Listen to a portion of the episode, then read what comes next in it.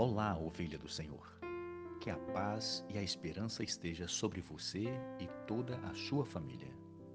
É, parece que o nosso problema não é só o coronavírus. Sabe, vou compartilhar com você um dos meus sonhos para este tempo. Meu sonho é, em vez de confiarmos nos homens de direita ou nos homens de esquerda, que salvará a nossa nação, confiássemos mais no homem lá de cima, Jesus, sentado à destra de Deus. Em vez em usar a nossa boca para reclamar tanto dos governos, usando até as redes sociais para digitar com os dedos aquilo que o coração está cheio, ajoelhássemos e usássemos nossa boca para clamar a Deus em oração pela cura de nossa nação.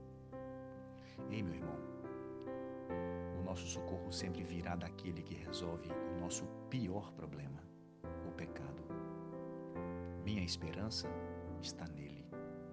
Ele é o meu refúgio. Ele é a minha fortaleza. Segunda Crônicas, capítulo 7, versículo 14 diz: E o meu povo, que se chama pelo meu nome, se humilhar e orar, buscar a minha face, e se afastar dos seus maus caminhos. Dos céus o ouvirei, perdoarei o seu pecado e curarei a sua terra. Lembre-se, só temos uma saída: todos nós voltarmos completamente para Deus. Só Ele pode nos ajudar e trazer uma solução também para isso. Deus te abençoe poderosamente e até a próxima.